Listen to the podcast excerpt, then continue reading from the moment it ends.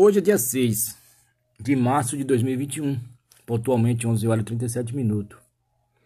Aqui quero salientar a tua atenção e ao mesmo tempo externar aquilo que está no meu coração. A Bíblia fala que o coração fala do que a boca está cheio.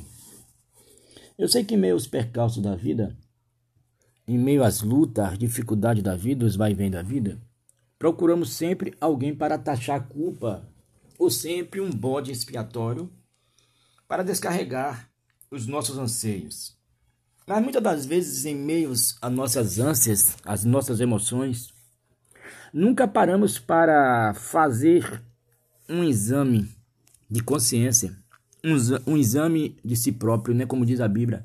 Examinais, pois, o homem a si mesmo. Quando fala homem, está falando mulher também, né? Então você reclama, você se queixa, você murmura. Mas você já parou para pensar anteriormente, não posteriormente, porque para frente amanhã talvez você nem esteja é, preparado ou vai ter a oportunidade de estar vivenciando o que pode acontecer, porque nós sabemos que estamos vivos agora.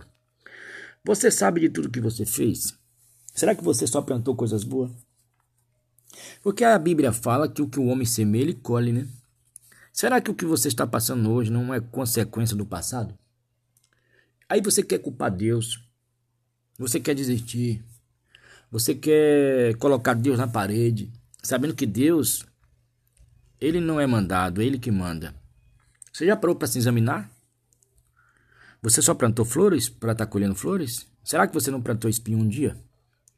Que fica aí essa meditação, essa reflexão, para que você possa analisar que tudo que acontece na nossa vida são consequências dos nossos atos, das nossas ações, tá bom? Que Deus abençoe a todos. Vamos parar de reclamar e vamos agradecer. Você já agradeceu a Deus hoje?